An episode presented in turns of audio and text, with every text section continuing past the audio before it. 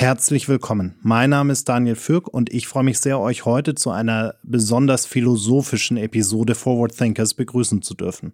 Im Rahmen des 48 Forward Festivals in München habe ich mich mit Ariadne von Schirach auf der Bühne getroffen.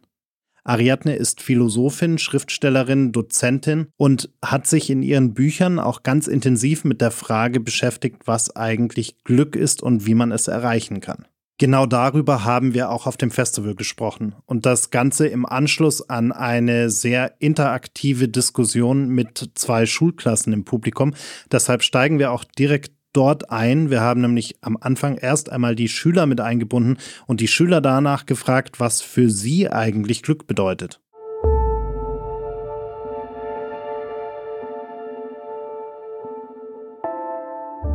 In an ever-changing world, we need to keep track of what will be next.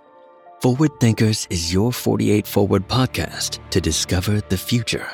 We are talking to innovative and creative minds from all over the world to learn more about what they are working on and what they think will change the way we work and live within the next decade. Are you ready to join the ride? Welcome to Forward Thinkers. Weil jetzt schon so oft äh, das Thema Glück hier aufkam und weil ich ja jetzt gelernt habe, dass ihr eine, eine äh, eine Unterrichtsstunde dazu auch regelmäßig habt. Ähm, und in unserer Agenda steht der Titel Was ist eigentlich Glück? Und äh, habt ihr, wer, wer hat eine gute Antwort darauf? Du siehst aus, als hättest du eine gute Antwort darauf. Was ist eigentlich Glück? Ja, Glück ist die innere Freude. Ist gut. Ich habe gehört, hier hinten möchte jemand unbedingt antworten.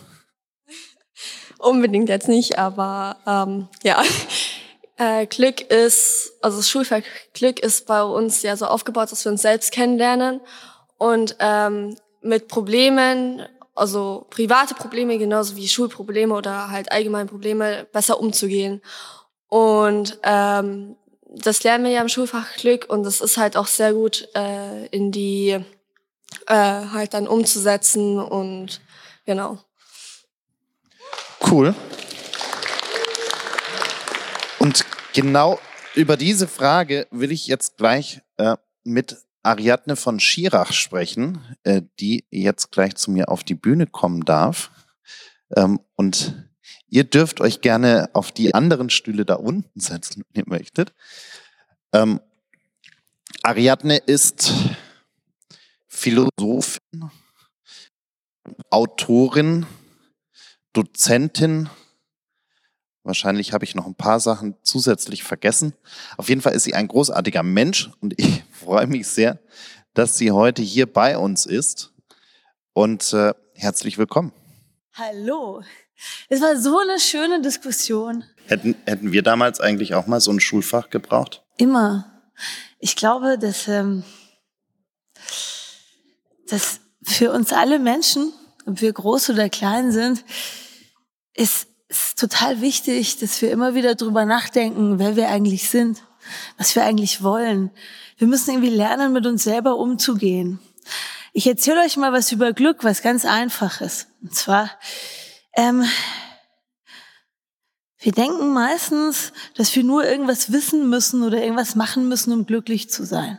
Also wenn hier jemand einen super Glückstipp braucht, wir reden immer drüber, hey, ähm, ja, wenn du glücklich werden willst, dann, dann pass auf deine Ernährung auf. Und beweg dich viel.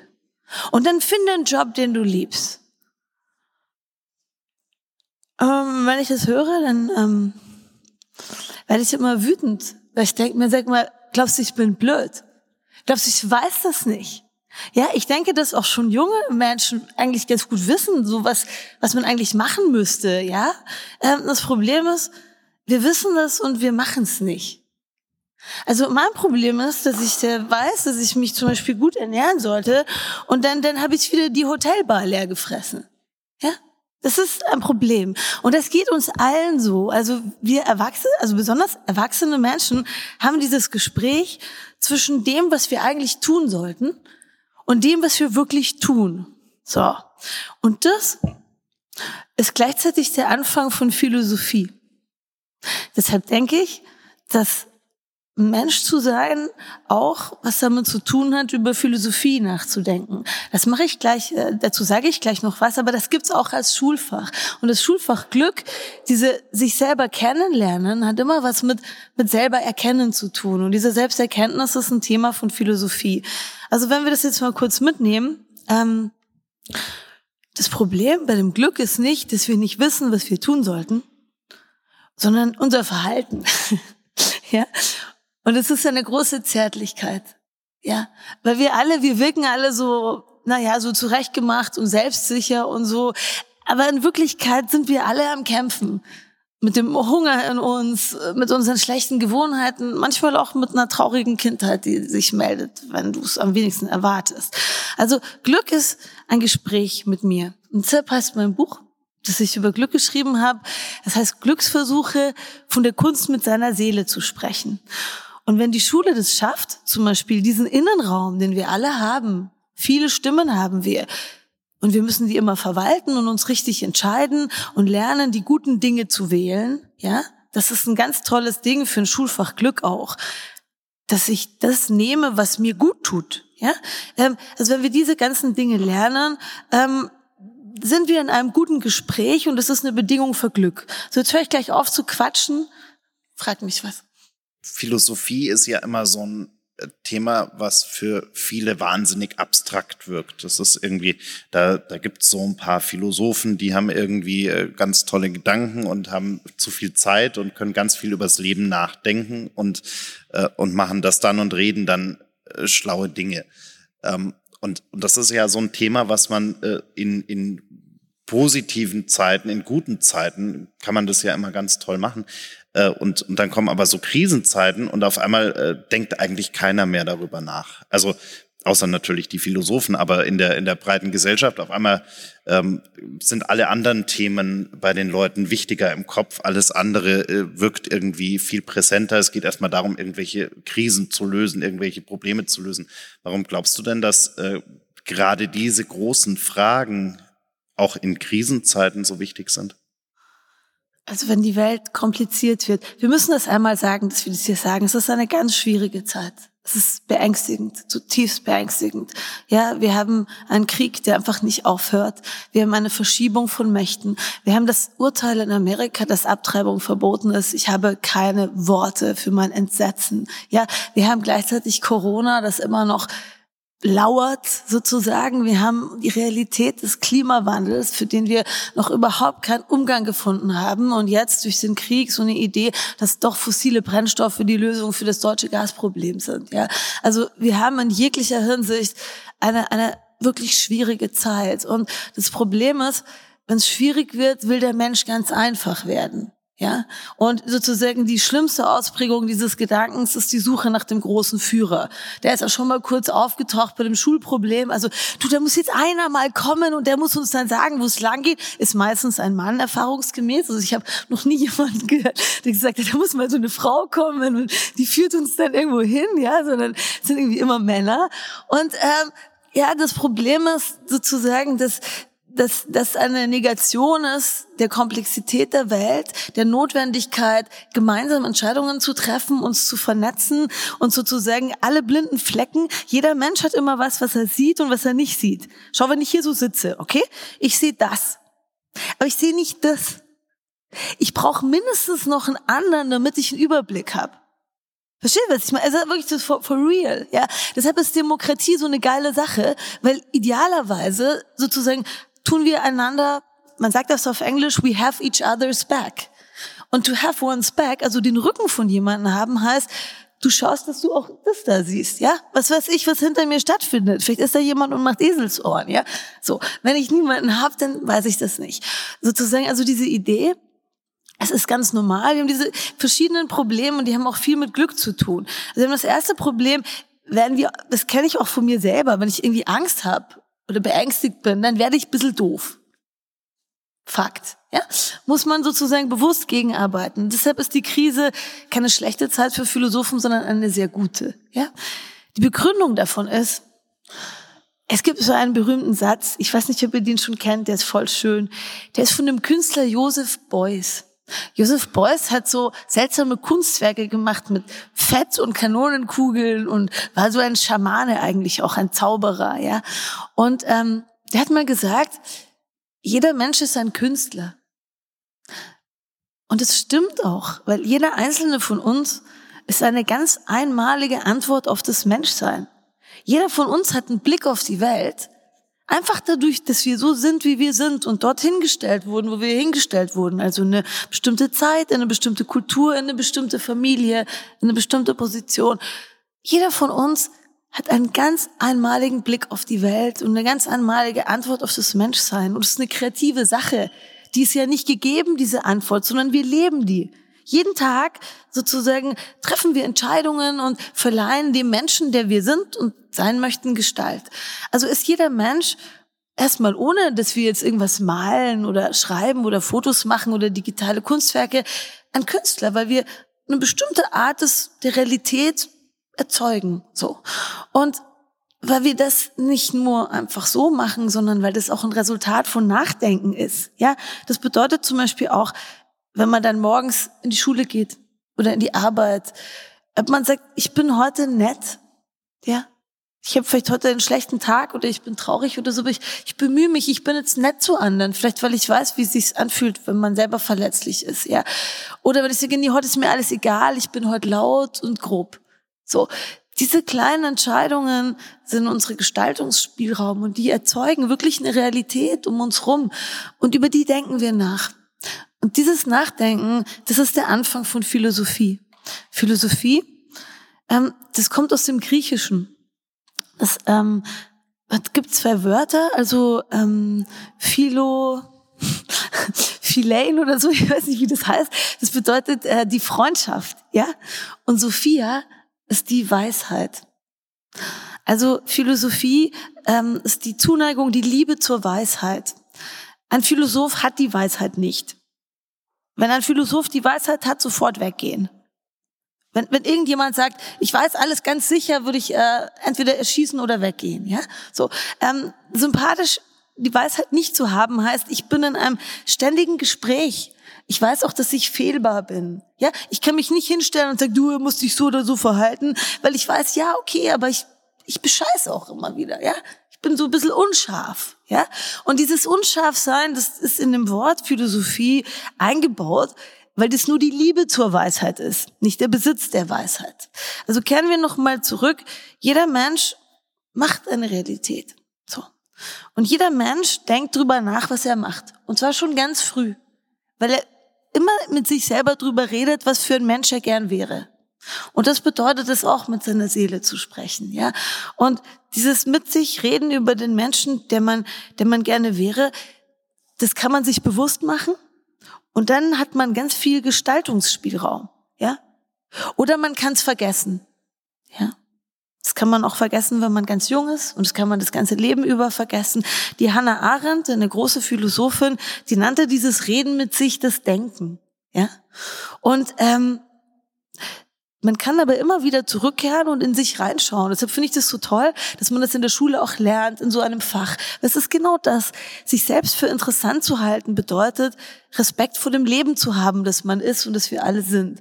Und das sozusagen führt zu der Frage, dass ich nicht nur drüber nachdenke, was für ein Mensch möchte ich sein? Und dass ich auch sage sozusagen, Glück ist für mich so ein Spiel aus Selbstannahme und Selbsterziehung. Das heißt, ich muss auch annehmen, wie ich bin. Also ich bin zum Beispiel persönlich ein gefräßiger Mensch. Ja. Ich, ich kann damit nur umgehen. Ich werde es nicht los. ja. Also ich kann nicht so. Ich, ich, ich kann auch, ich werde auch keine Opernsängerin mehr. Das müssen wir jetzt mal sagen, der Zug ist abgefahren. Ja, so, er ist auch noch nie zur Verfügung gestanden. Also ich muss ein paar Sachen annehmen. Ich muss auch annehmen, wie meine Familie ist, was mein Erbe ist. Ich habe eine schwierige Familiengeschichte in jeglicher Hinsicht. Das muss ich auch annehmen. So, das kann ich nicht ändern. Ähm, ich bin aber frei darin, wie ich damit umgehe. Und in dieser Freiheit zeigt sich die Verantwortung für meine Zukunft. Also ihr alle könnt nichts dafür, was euch passiert, aber alles dafür, wie ihr damit umgeht. So ist die menschliche Lage, ja. Und ähm, in dieser Frage, dass wir immer wieder neu entscheiden, wie wir damit umgehen, trifft sich das Persönliche und das Gesellschaftliche. Wir haben jetzt diese Krise. Es ist wirklich schlimm.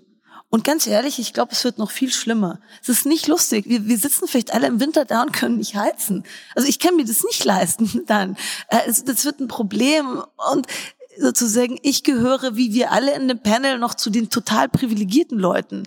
So, also es gibt einfach Menschen, die, äh, und das war, fand ich toll, dass das vorhin noch kam, die Gesellschaft wirklich immer weiter auseinanderdriftet. Ja, jedes Mal, wenn ich in Berlin durch die Straßen gehe, sind da mehr Obdachlose. Das sind unsere Brüder und Schwestern. Es sind schon wieder Leute im Mittelmeer ertrunken. 22, mir bricht das Herz. Ja, also die Welt ist wirklich schwierig gerade. Aber und das ist quasi die frohe Botschaft der Krise.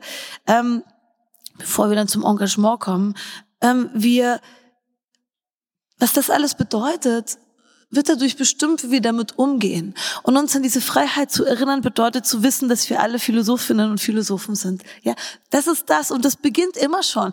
Immer ist es alles so, wie es ist, okay. Ja, aber du bist frei, wie du damit umgehst. In jedem Augenblick. Du musst dich nur dran erinnern. Jetzt kommen wir ja aus einer Zeit in diese Krisenzeit, die ja für ein paar Jahrzehnte quasi die natürlich nicht global und es gibt auch gab auch ganz viele Dinge, die äh, schlimme Dinge, die passiert sind, aber gefühlt kommen wir aus so einer Zeit des Wohlstandes, des Glücks, alles hat funktioniert, alles war toll, Frieden überhaupt und, und ganz, ganz toll. Wenn Menschen in so einem Zustand sind, wo sie sagen, eigentlich ist ja alles super, ähm, dann fängt man an, an so kleinen Dingen irgendwie die ganze Zeit rumzuarbeiten. Auf einmal ist Glück dann Perfektion und äh, so ein abstraktes Bild von, von dem, was wir da irgendwie haben wollen. Und was wir vollkommen vergessen, ist darüber nachzudenken, was nicht oder wie es war, bevor alles so war und wie es wieder sein könnte. Wir nehmen irgendwie alles irgendwie für gegeben an und sagen, na ja, also so, äh, aber jetzt das, was ich mir heute leisten kann, möchte ich mir auch in zehn Jahren leisten können. Am liebsten aber eigentlich sogar noch mehr. Ähm, und äh, alles, was so um mich herum gut funktioniert, das bleibt aber auch so. Demokratie bleibt so. Äh, freie Wahlen bleiben so. Meinungsfreiheit bleibt so. Frieden bleibt so. Ich akzeptiere gar keine Veränderung, weil die Vorstellung davon, dass das anders werden könnte, ist so weit weg und völlig indiskutabel. Und dann vergessen wir, was das, was wir haben, eigentlich wert ist, oder? Ja, das könnte man, glaube ich, nicht besser auf den Punkt bringen. Ja, also es geht dann darüber, es geht erstmal darum, nachzudenken, was ist wirklich Glück? Ja, was macht uns wirklich glücklich? Und äh, ich habe in vielen Büchern drüber nachgedacht, wie wir in einen Zustand kommen konnten, wo wir, obwohl wir alles hatten, eigentlich unglücklich waren. Nämlich undankbar und hässig und gierig. Ja, hässig ist so ein schönes Schweizer Wort, das heißt irgendwie voller Hass.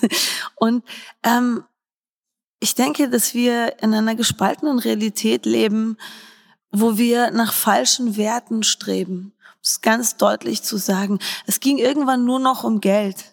Der Sinn des Lebens ist das Leben. Der Sinn des Lebens ist, man selbst zu sein auf einer Welt und sich mit anderen Menschen zu verbinden. Und ganz ehrlich, diese Beziehungen sind das Sinnvollste. Darauf komme ich gleich nochmal zu sprechen.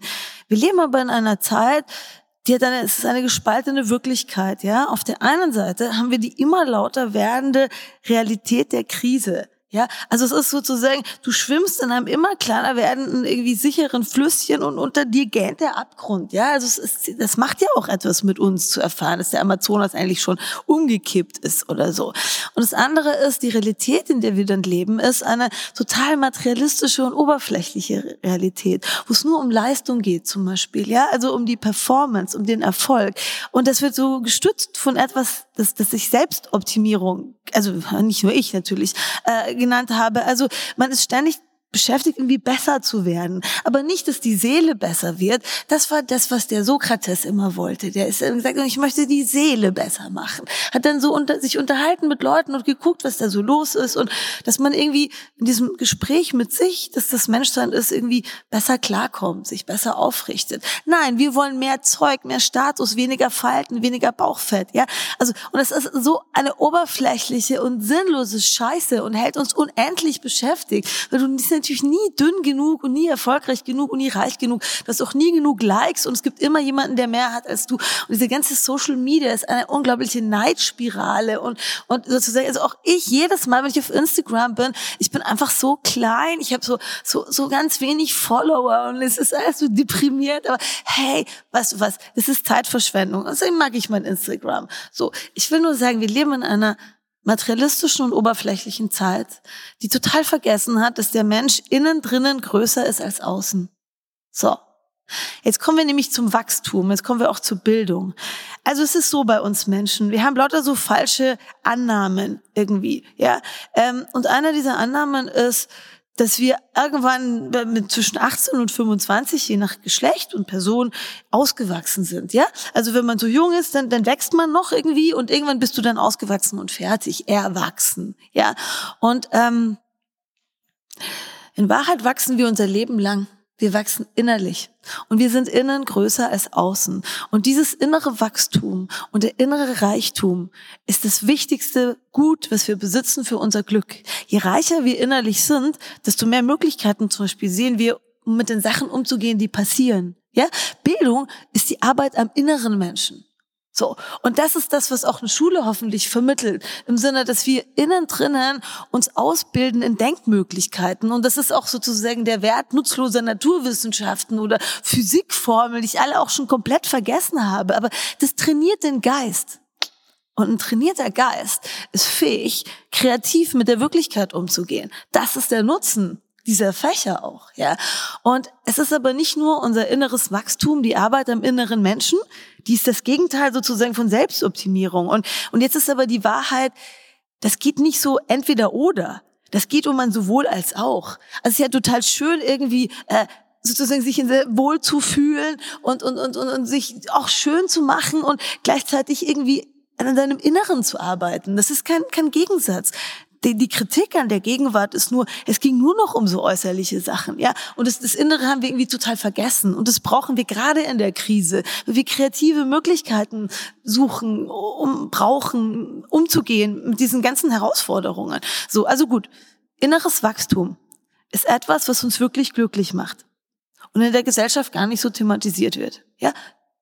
Das zweite, was uns wirklich glücklich macht, sind Naturerfahrungen. Wenn du in die Natur gehst, bist du auf eine ganz tiefe Weise aufgehoben, ja? Du wirst sozusagen erhoben von der Natur, du wirst auch irgendwie zur Ruhe gebracht, ja? Und du wirst auch irgendwie so uplifted. Und ähm, dieser, dieser Moment des Geborgenseins in einer größeren Lebendigkeit ist etwas, das kostet nichts. Genauso wie inneres Wachstum nichts kostet außer Zeit. Alle diese Dinge kosten Zeit und kein Geld. Und jetzt kommt das Wichtigste. Also es gibt eine Studie ähm, von der Harvard University über Glück, die sich gefragt hat, was den Menschen glücklich macht. Jetzt erzähle ich euch, warum das Schreien komisch ist, dass sie da eine Studie gemacht haben. Ja, warum fragen sie nicht einfach? Ich sag's euch doch. Es ist eine Studie, weil wir selber nicht wissen, was wir wollen. Ja? Wenn du den Menschen irgendwas fragst, dann erzählt er dir irgendwas, aber das ist nicht unbedingt die Wahrheit. Deshalb gibt es eine interessante Wissenschafts-, äh, also eine Richtung, die heißt Verhaltensökonomie, die mal richtig geguckt hat, so, okay, was machen die Leute eigentlich wirklich, ja? Also trau keinem Menschen, du, der sagt dir dann, was macht dich glücklich? Ah ja, klassische Musik und, und äh, segeln gehen und in Wahrheit irgendwie mit einer Tüte Eis vorm Fernseher sitzen, würde er aber niemals zugeben. So, also deshalb kam diese Studie. Und ähm, die äh, hat rausgefunden, dass es eine Sache gibt. Eine Sache, die uns alle wirklich glücklich macht. For real. Tiefe, echte soziale Beziehungen liebevolle Freundschaften innerhalb oder außerhalb der Familie. Und eine solche Beziehung ist davon bestimmt, dass du wirklich genau so sein kannst, wie du bist, mit deiner ganzen Tiefe, mit deinem äußeren, aber auch mit deinem inneren Menschen, dass der andere so groß ist, dass du Platz hast in dem und dass der Freude hat an dir, dass er dich respektiert, dass er dich sieht, dass er dich unterstützt und dass er dich zu schätzen weiß, ja? Und äh, gegenseitig, ne? Also du genauso den anderen. Deshalb ist diese Idee auch von der Schule zu sagen, also die Freundschaften zu stärken. Ja, ich sehe das bei meiner kleinen Tochter, die ist jetzt fünfeinhalb. Und ihre Freundin, das ist echt das Wichtigste. Ja, wenn ich sage, du geh mir shoppen oder so, nee, lass mich in Ruhe, aber ich möchte die Freundin treffen. Und das muss etwas sozusagen bedeuten auch für unser, ähm, für unsere Entscheidungen, ja. Mit Entscheidungen meine ich die Frage, was wir mit unserer Zeit machen. Und da kommen wir nämlich dann dazu, dass sie begrenzt ist. Ähm, sozusagen, also wir können entweder auf Zeit setzen oder auf Geld. Und ich kann euch mal sagen, also ich bin jetzt fast 44 und ich habe als junger Mensch das schon gehört und ich habe mein ganzes Leben auf Zeit gesetzt. Ich habe nicht viel Geld und ich hatte viel Zeit. Und ich bin innerlich reich geworden, weil ich viele Bücher gelesen habe. Es war eine super Entscheidung. Beste Entscheidung meines Lebens. 100% recommend. Und diese Zeit habe ich gesteckt in, in Bildung, in Reisen, so es ging, und in, vor allem in meine Beziehungen. Ja? Und wenn ich jetzt mal so aktienmäßig spreche, da kriege ich einen mega fetten Revenue. So. Das hat sich so richtig gelohnt, ja? Also Zeit zu haben für alles, was mir am Herzen liegt. Und diese Beziehungen eben, die brauchen Zeit. Natur braucht Zeit, müssen wir uns irgendwie Zeiträume schaffen. Und natürlich braucht inneres Wachstum Zeit. Ja, es braucht einfach Zeit, ein Buch zu lesen oder sich mit jemandem lange über etwas zu unterhalten oder im Internet zu recherchieren über ein Thema und dann kundig zu werden. Und ähm, es steht uns frei als Menschen, in jedem Alter, sobald wir wach geworden sind, äh, zu entscheiden bis zu einem gewissen Grad, was wir mit unserer Zeit tun. Das ist unsere existenzielle Verantwortung. Und das ist auch die Antwort, die wir dann auf unser Leben geben. Je mehr wir von diesen oberflächlichen materiellen Dingen erreicht haben, desto äh, größer ist ja auch unsere Angst davon, irgendwie wieder was verlier zu verlieren oh, ja. oder desto geringer ist auch unsere, unser Willen davon, irgendwas überhaupt wieder abzugeben. Wir, wir klammern uns an all diese Dinge und wir, wir sind nur noch damit beschäftigt, irgendwie das zu sichern, was wir haben. Ähm, und kommen damit aber auch in eine Situation, wo wir große Probleme, große Krisen, die, die Gefahren, die sich daraus äh, ergeben können, wenn wir nicht handeln, dass wir die einfach so weit wegschieben von uns, dass wir so tun, als wäre alles immer noch in Ordnung. Und äh, gerade in diesen Zeiten äh, würde ich manchmal einfach am liebsten auf die Straße gehen und einfach mal so den ganzen Tag lang Leute schütteln. Das gibt's Einfach mal schon, zu sagen- ja. Genau. Kehrt um, kehrt um, Oder einfach mal wir den-. Den ja. Leuten sagen, hey, Ja, lasst ich- uns doch mal was tun, ich- lasst ich- uns mal irgendwie. Ich verstehe dich. Es gibt, es gibt, wir, wir können jemanden, äh, wir können jemanden auf die Bühne bitten, ja? Das mache ich gleich. Ich kehre noch mal ganz kurz zu deiner Frage von vorhin zurück. Was ist natürlich eine super Frage, dass wir irgendwie verlernt haben, ja?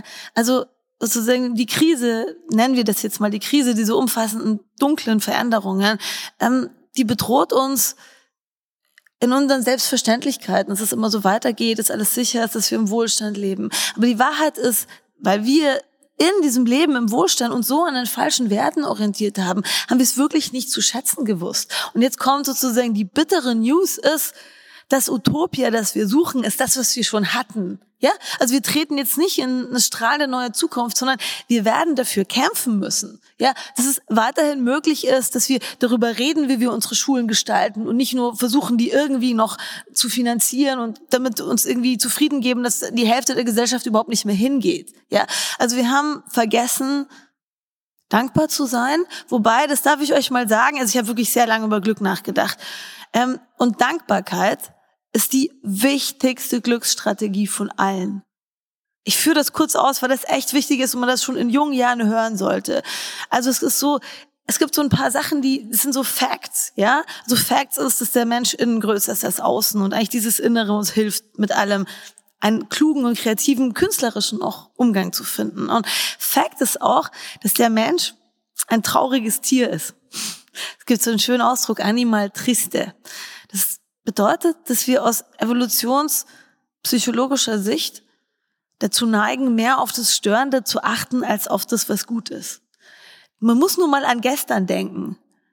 Also meistens ist das, was einem einfällt, das, was schiefgelaufen ist. Ja, keine Ahnung, der Lehrer hat mich angeschnauzt. Es ist schreckliche E-Mail bekommen, ja, blödes Telefongespräch oder so. Und wir haben einen, auf, das heißt wissenschaftlich ist es the negative bias, also so eine negative Voreinstellung, wie so Betriebssystem ein bisschen krummi, ja.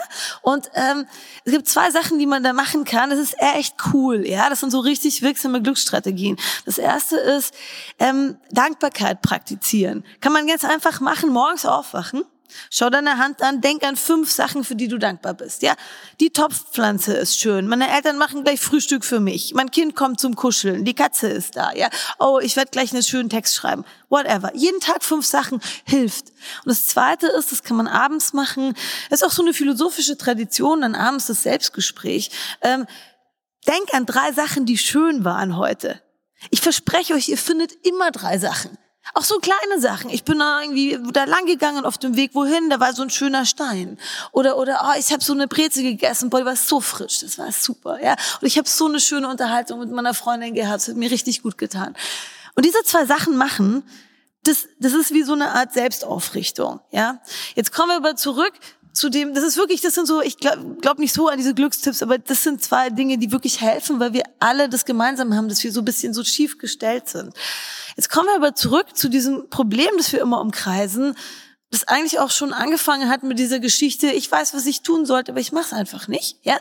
Ähm, und wir wissen auch, oh Gott, der Klimawandel ist schon ein bisschen gefährlich, aber wir machen irgendwie nichts. Oder so, ui, ui, jetzt geht's aber richtig los mit dem Gas, aber bis hin zu, oh, unsere Lehrpläne sind vielleicht von 1952, should we do something about it? Ja? Ähm, wir machen es nicht. Ja? So, also gut. Und jetzt müssen wir jemand auf die Bühne bitten.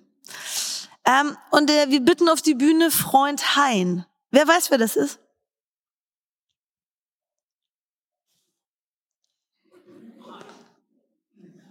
Freund Hein? Freund Hein, irgendjemand Freund Hein? Ja. So. Also, äh, das, das Thema der Philosophie ist ja über das Menschsein nachzudenken, ja. Und äh, das Menschsein ist äh, von, von wenigen Dingen bestimmt. Also ein Mensch zu sein bedeutet, über Menschsein nachzudenken.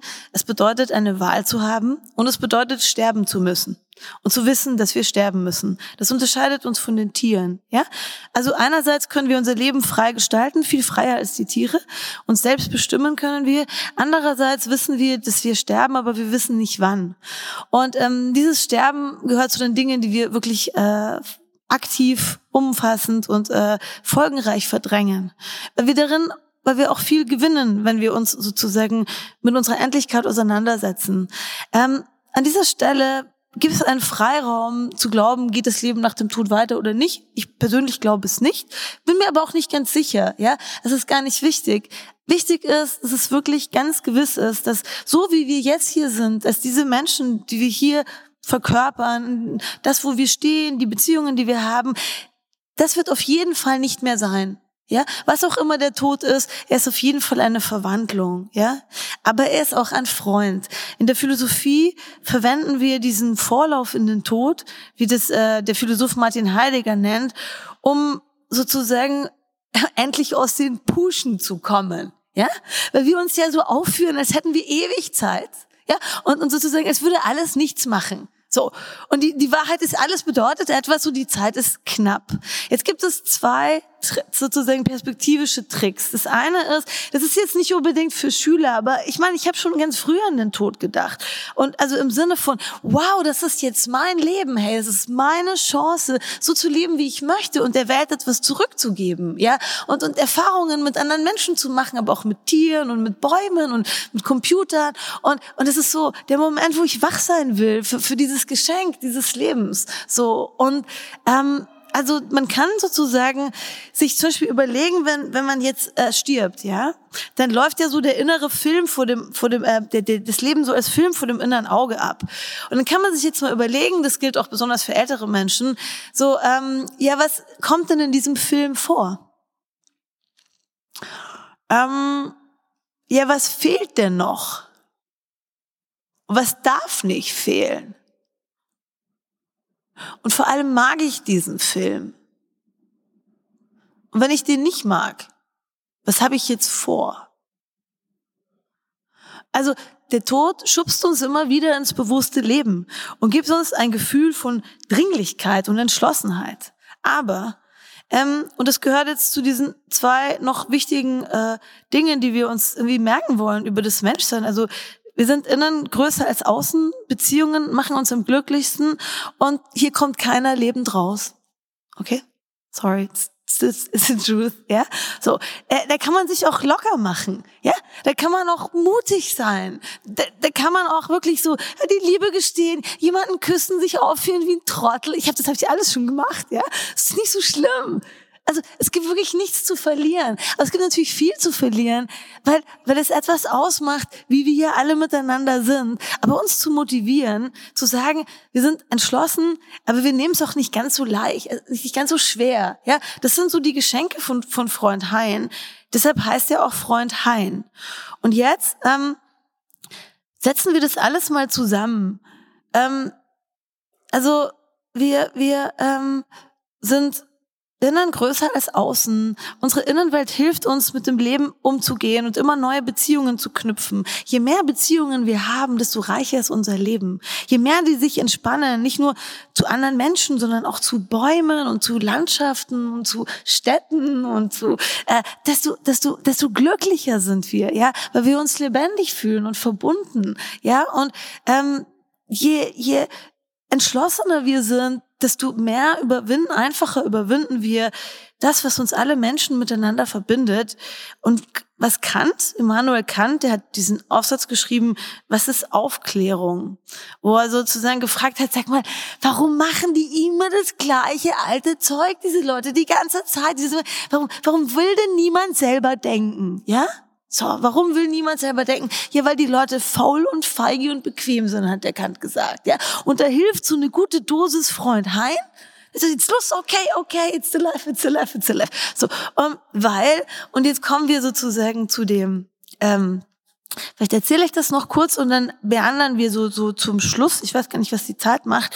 Also jetzt kommen wir zu dem, zu der Sache, die wir vergessen haben und die du mich auch gefragt hast, Daniel, was du so, ähm, dass wir alles für selbstverständlich halten. Also wenn wir anerkennen, dass das hier alles nicht ewig so weitergeht, ja, also auch wir nicht ewig so weitergehen, ähm, und dass eben alles andere auch nicht ewig so weitergeht, sondern alles, und ich weiß nicht, wie vielte Hauptsatz der Thermodynamik ist es, ich glaube der dritte, alles strebt nach Entropie. Ja? Also das Leben hat diese zwei Sachen, alles, wo ich nicht hinschaue, geht ewig so weiter. Also wenn ich das Schulsystem nicht ändere, geht es ewig so weiter. Du sitzen hier noch in 100 Jahren und sagen, das sind die Lehrpläne von 1952, sind langsam wirklich alt. Ja, wenn jemand das nicht ändert, dann geht es für immer so weiter. Okay, ähm, das ist auch ein Hauptsatz der Thermodynamik.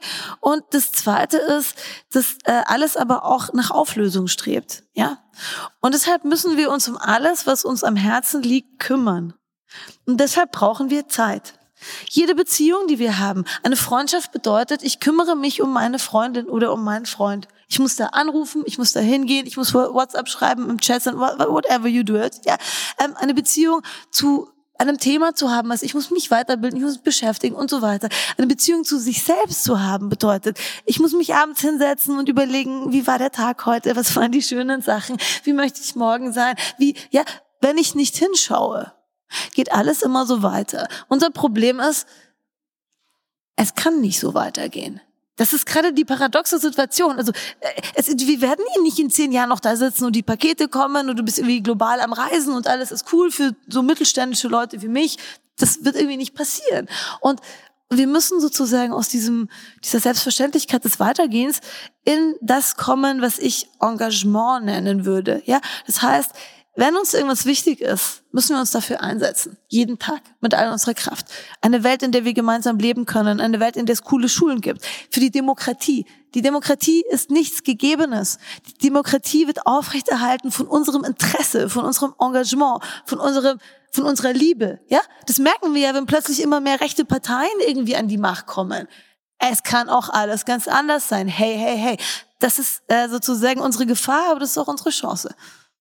Also müssen wir uns eigentlich so ein bisschen die Frage stellen, äh, im Hinblick auf unsere eigene Endlichkeit, ob wir am Ende in äußere Dinge investieren, äh, materielle Dinge äh, investieren oder ob wir in uns selbst investieren und äh, dann auch uns mal die Frage stellen, äh, will ich jetzt diese ganze Zeit nur im Büro verbringen und äh, nur meinen Job machen, um noch mehr Geld zu machen und noch mehr äh, Fortschritte auf der Karriereleiter zu machen? Oder sage ich, nee, ich äh, investiere die Zeit lieber in mein eigenes inneres Wachstum äh, und mache vielleicht ab morgen nur noch einen Teilzeitjob äh, und äh, rechne mir aus, wie ich irgendwie so um die Runden komme, aber mir ist es vielleicht dann mehr wert, in mich selbst zu investieren und in meine innere Entwicklung zu investieren. Bräuchte aber irgendwie so ein Mindshift in der Wahrnehmung des Wertes der jeweiligen ja Aber das muss jeder selber leisten. Das ist die klassische philosophische Entscheidung, ja. Aber es ist letztlich so, mache ich was für die anderen oder mache ich was für mich? Warum soll ich was für die anderen tun? Außer aus Liebe natürlich, ja. Aber es gibt diese zwei Probleme, die wir gerade haben. Das Problem, das du beschreibst, können wir uns eigentlich kaum mehr leisten angesichts der Krise, ja. Ähm, also es ist immer so gewesen, das ist ein klassisches, das ist auch dieses, das Café am Rande der Welt oder so ist das aktuelle Buch, das darüber spricht. Also zu sagen, hey, ich habe jetzt irgendwas gemacht, was man halt so macht und dabei fällt mir auf, das ist eigentlich nicht das, was mich als inneren Menschen meint. Und ich bin glücklicher, mein Leben ist sinnvoller, wenn ich sozusagen mich darauf konzentriere, diese, und das sind eben Arbeit an Beziehungen, Arbeit an Bildung, Arbeit an etwas, was, was mir, mir Freude macht, vielleicht auch, was ich kreativ und künstlerisch mache, ob ich jetzt fotografiere oder was schreibe. Ähm, und das müssen wir einfach, das ist, wird immer mit Ja beantwortet. Natürlich, du bist doch nicht hier, um für irgendjemanden im Büro zu sitzen. Das ist doch nicht der Zweck deiner Existenz. Das ist ja lächerlich, ja. Es heißt aber auch nicht, es heißt manchmal, dass man eine Mischkalkulation findet. Das mochte ich auch heute. Also so, du musst jetzt nicht irgendwie wegrennen und Künstler werden oder Künstlerin, sondern man findet so äh, irgendwie Dinge, die, die funktionieren. Aber ähm, an sich gibt es sozusagen diese ganz einfache Entscheidung, ähm, Zeit oder Geld. Wenn wir in eine neue Zukunft blicken, uns auch inspirieren lassen von den skandinavischen Ländern, dann haben wir eine, unsere Gesellschaft jetzt basiert auf Konsum, Profit und Ausbeutung. Die Gesellschaft in der Zukunft müsste basieren auf Wachstum, innerem Wachstum, Beziehungspflege und diesen Ermöglichen dieser Dinge, also von Naturerfahrungen auch in der Stadt, einer, einer schon in der Schule beginnenden Erziehung zu sagen, was bin ich, was kann ich der Welt schenken? Also ich glaube wirklich auch, ach, das ist schön, dass wir vorbeikommen an diesem Punkt. Ich glaube, dass jeder Mensch etwas Einzigartiges zu geben hat. Ich glaube, wirklich jeder von uns hat ein ganz besonderes Talent in irgendeiner Form, das er mit der Welt teilt, ja. Und es gibt diesen Satz, ähm, wir, wir haben jetzt so lange und wir sind auch aufgewachsen in so einem Mindset, Daniel, beide, so ein Mindset der Ausbeutung. Also irgendwie so, was ist da für mich drin? Was kann ich dann auch rausholen? Was kann ich aus der Welt rausholen, aus der Natur so squeezen irgendwie? Ähm, und sozusagen, wenn wir endlich damit anfangen, drüber nachzudenken, wie wir mehr in die Welt hineingeben können, als wir hinausholen, dann, dann beginnt ein wirklicher Bewusstseinswandel, ja? Und ein Wort für diese Haltung ist Liebe, ja? Wie, wie können wir uns irgendwie bei dem Dasein bedanken, mit unserem Dasein und es bereichern durch neue Möglichkeiten, durch kreative Kooperationen, durch Einbeziehungen von Tieren und Landschaften und Natur und Computer und Maschinen, ja so. Und ähm, das ist diese ursächliche Entscheidung quasi von einem äußeren materiellen Wachstum in ein inneres, immaterielles Beziehungswachstum zu investieren. Und interessanterweise haben es diese glücklichen Länder wie Skandinavien schon gemacht. Also für die ist das Soziale in Skandinavien, also für die ist der soziale Körper, das, was die Menschen miteinander verbindet, wichtiger als sozusagen das Pro-Kopf-Einkommen oder so. Und die bezahlen da auch viele Steuern dafür. Und das ist ein Modell, finde ich, in dem wir uns wirklich orientieren können. Ja, das Problem ist, dass in dieser uralten Frage Zeit versus Geld, und ich sage es nochmal, ich habe das Zeit gewählt, unkonventionell etwas in dieser Zeit, und es war eine beste Entscheidung. Ja, ähm, müssen wir uns jetzt fragen, okay, wir sind auf eine Weise aber gefährdet. Hm, jetzt durch die Krise, wo wir auch uns dafür engagieren müssen, vielleicht auch dafür kämpfen müssen, das zu erhalten, was wir für selbstverständlich halten. Und dabei auch mal so einen kleinen Reality-Check machen. Also ich erzähle euch was. Ich saß neulich mit äh, einer lieben Freundin im Park mit unseren Kindern. Ja, sie hat Kinder, ich habe Kinder, ein Kind. Und die Kinder haben gespielt und es war schön, wir hatten was Kleines zu essen dabei. Und ich dachte mir, hey, es wird nicht besser. Also auch in mir sind noch so Fantasien. Ich weiß nicht genau, ob dann das alles noch mit Gold ausgelegt oder ob da noch ein paar Englein dazu singen oder ein paar Play Dragons vorbeikommen oder so. Aber die, die Faktor mit äh, Menschen, die du lieb hast und mit deinen Kindern zusammen, das wird nicht besser. Das haben wir vergessen. Und wir kommen vielleicht an, an sozusagen diesen Punkt, wo wir das auf eine andere Weise verteidigen müssen. Und jetzt ist so die letzte unangenehme Wahrheit. Ähm, hier kommt keiner lebend raus und wir müssen uns auch alle die Hände dreckig machen. Ja, und wir müssen irgendwie vielleicht äh, einstehen für die Dinge und Werte, die wir für wichtig halten. Und es erschüttert mich mehr, als ich sagen kann, dass äh, in Amerika nicht irgendwie Straßenschlachten stattfinden nach dem Abtreibungsurteil, sondern alle das irgendwie schlucken, ja?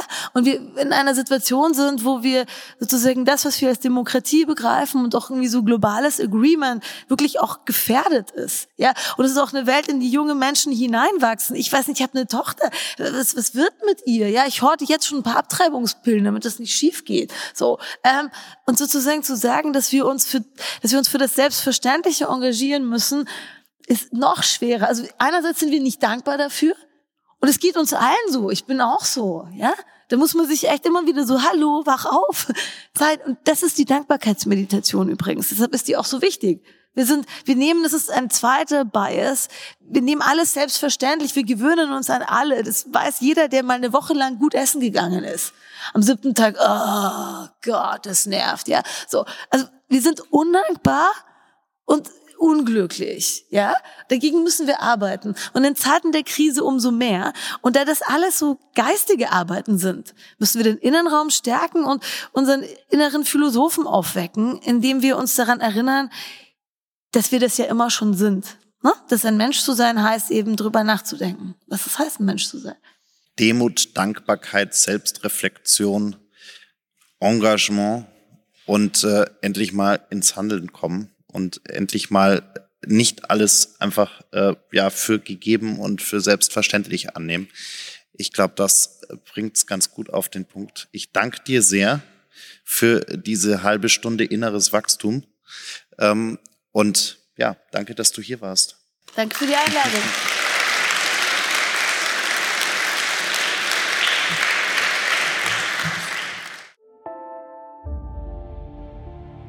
Thank you for listening. Did you enjoy the episode?